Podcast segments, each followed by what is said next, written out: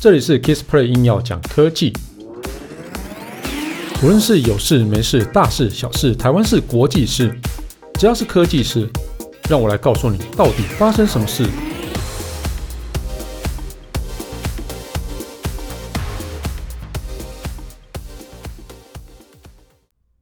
嗨，大家好，我是 Kissplay。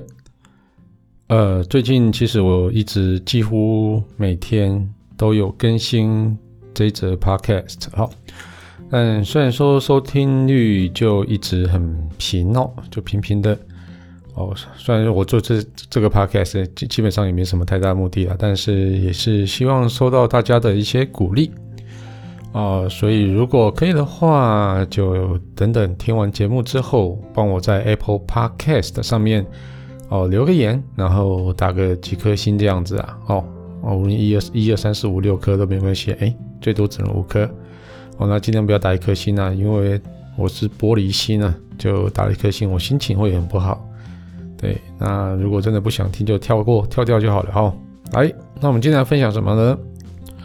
分享这个是戴口罩是真的可以解锁 iPhone 了，不过有一些条件存在。然后在疫情期间呢，然后就很多人一定要戴上口罩啊，就很多 iPhone 的用户就很靠北啊，就说为什么你把我的那个 Touch ID 拿掉，只剩 Face ID，我怎么解锁手机啊？哦啊，那当时苹果为了解决用户的烦扰，然后就加速了密码解锁的流程，但问题就是一样啊，还是很还是在啊。就我毕竟没有办法用手摸一下，大家已经习惯用手摸一下就可以去付款啊，然后去解锁啊之类的，然后就现在就会比较麻烦一点。嗯，就根据啊 iOS 十四点五的一个测试版内容，哦苹果就有想出一个解法啦。哦，这个解法就是你戴上口罩也可以成功解锁 iPhone 啊。不过前提就是说你必须要先拥有一副 Apple Watch。对，啊，那这则新闻是来自于 Engage。哦，那就是说使用 Apple Watch 解锁的 iPhone 流程哦，就是说哦，你佩戴已经解锁的 Apple Watch，拿起 iPhone 启用 Face ID 哦，那这时候手表就会震动哦，来表示说哎已经解锁了。哦，基本上这个感觉 感觉蛮特别的哦。就简单来说，就是用呃几乎没什么用的 Face ID 搭配 Apple Watch 来解锁 iPhone。那在此之前，Mac 用户也可以提也可以透过 Apple Watch 来自动解锁啊。那这个整个机制是很方便的，但安全性上可能就我不确定是不是能够比得上比得上 Face ID 啊，但。那你要同时让 Apple Watch 跟你的 iPhone 弄丢的机会，嗯，会很大吗？如果一起丢的话，就解锁了呢。对，哦，这个就是危险所在了啊、哦。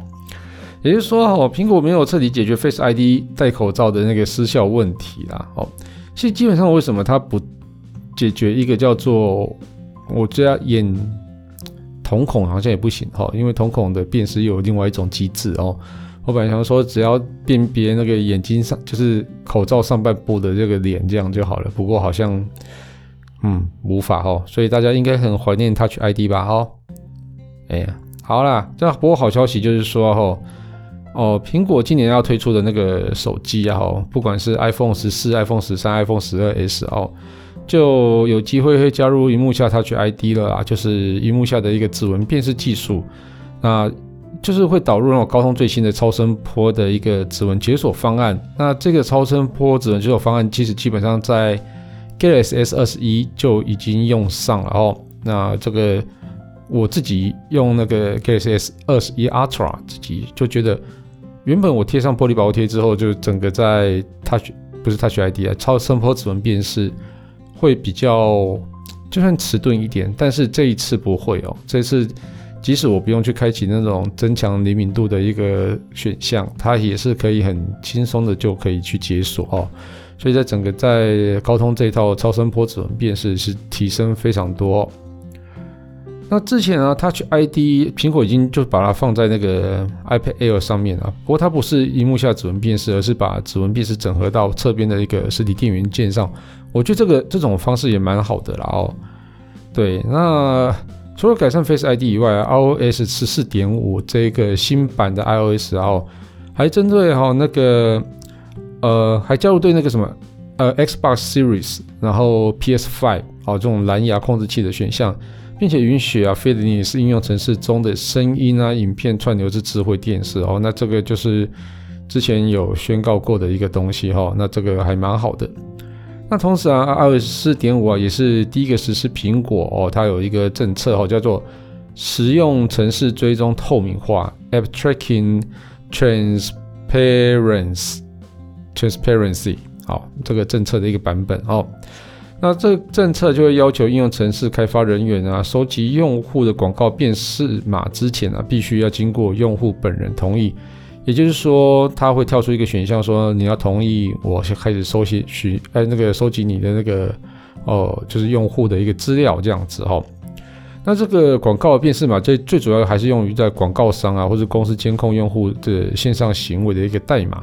如果少了这个识别码哦，广告商其实就比较没有办法去很精准的去投放广告啊，就影响到广告投放的精准度，所以整个在广告的那个成本上就会提高很多。那这个广告成本提高很多呢，就会转嫁到消费者，就是消费者的身上了，就是他可能卖价就变必须要变比较高。对，那卖价比较高之后，自然消费者可能要付出的可能也会比较多啦。但是就是哦，这个到底要怎么说呢？就使用者付费吗？对呀，哎呀，所以你要有更精准的广告，就是开启它了。那如果你不需要广告，广告商就会成本升高，然后转嫁到客户，客户就会转嫁到商品上。哦，嗯，好，反正就是这样子。好，那接下来手机的消息哦，OPPO 啊。它的旗舰机就久久再推一次哈，那这次要推出的那个 OPPO Find X3 Pro 哦，这个新的版本，然后应该就会在第一季就会发表了哦。那这个系列啊，除了 Find X3 Pro 以外，后它还有一个 Find X3 Neo，还有 Find X3 Lite 哦，这总共这三款哦新机哦。那这三款 Find X 呃 Find 的部分就是。OPPO 最厉害的一个旗舰机，然后之前 Reno 那种都都不是旗舰机啦，它只是就是说，哎，长得很漂亮，然后拍照也 OK 哈。那真的旗舰机就是在 Find X 上面哈。那 Find 的这个系列其实基本上都会蛮有创造力的哦，我觉得这个也蛮有创意的，我觉得还不错哈。好，那这一款 Find X3 Pro 啊，会一样采用高通 Snapdragon 888处理器哦。那现在目前最最高等级就是这款处理器啊，所以手机大部分就还是用，如果是旗舰机还是大部分用这一款啊。那镜头部分呢、就是有五千万像素主镜头加五千万像素的超广角镜头哦。那这个超广角的像素非常的高哦哦，那这个可能可以拍出更好的一个画面。那另外一个就是三百万画素的微距镜头，然后加上一个镜头的环形补光灯，然后有有一个二十五倍的那个。微距变焦这样子哦，那这个是包含在微距镜头这边的，还有一千三百万像素的望远镜头，大概会有两倍的光学光学变焦这样子哦，这整个四镜头的一个组合，但我看这样子的组合感觉不是，嗯，我不我不觉得这个是主流规格诶，对，因为现在主流规格的望远镜头可能都三五三倍五倍啊之类的。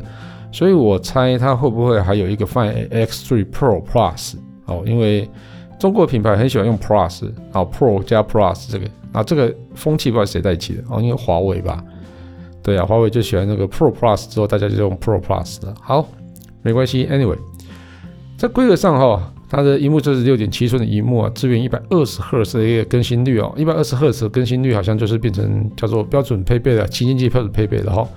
那十二 GB 的 RAM，二五六 GB 的 ROM，那电池部分啊，在四千五百毫安时哦，OK，这是可以的，还没有算太低啦，也没有算也不会算太高。那支援六十五瓦的有线快充啊，三十瓦的无线闪充。那目前看起来有四个颜色可以选择哦。那 OPPO 官方表示啊，Find X3 系列哦，就是 OPPO 的十年理想之作啦。但我看到镜头规格可以再。可以再修正一点嘛？哦，我我不知道啦，反正就等出来再说啦。啊，我猜应该还是有 Pro Plus，它那不太可能只有推出这样子的规格吧？嗯，好，啊，那就接下来还讲一个哦，就是三月底即将登场的，应该不止刚刚讲的那个 Find Find X 哦。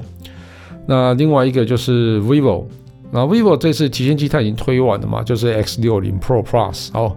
那这次它要推的是算是中阶机或是入门机这种，它名叫 S 九。它会是首款采用联发科啊的天玑一一零零五 G 的一个处理器机种。那特色部分啊，有六点四寸的荧幕搭配双前置镜头这样子哦。那六点四寸的荧幕跟天玑一一零处理呃一千一百处理器哈、哦，那根据啊现有消息啊，它是定位在自拍哦。所以目前啊，所有规格啊，vivo 都是 S 九啊，就是把它当成这个 S 七的一个后继机种来看待。所以然后就非常有可能紧接着 S 七的一个双自拍镜头脚步啊，同样搭着两颗广角的一个哦，就镜头那个脚步，所以就有两颗那个自拍镜头嘛哈。那同样搭颗搭配两颗超广角哦，就是四千四百万像素的 AI 自拍镜头哦。那就是它其实它这个整个 S 七的就是很轻薄啦，那就是 S 九我觉得应该也是会跟随着轻薄的脚步吧哈。那充电部分啊。S7 它是三十三瓦的超级闪充啊，那我觉得应该是会延续吧，S9 应该会延续。不过 S9 目前消息没有太多啦，哦，就反正应该就是预计三月六号就会发表，我们就直接来看看啊，就是 S9 到底这个中阶机或是入门机还能玩出什么样的花样。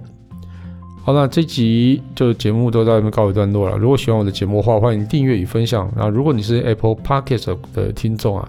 别忘了在上面帮我留个言，让我知道你有在收听。当然，最重要的是就帮我打五颗星啊！对了，如果你有什么问题想要交流啊，哦，其实我在 Facebook 上有开粉丝团啊，所以现在还虽然我现在还没有开那个 Club Cross 呃 Club 呃那个什么 Clubhouse 哦，嗯，应该有机会会开吧，就晚一点啦。哦，等我等他们开放 Android 之后，我就会开哦。那到时候也可以到 Clubhouse 跟我说一些交流这样子哦。好啦，就先到这边喽，谢谢大家，拜拜。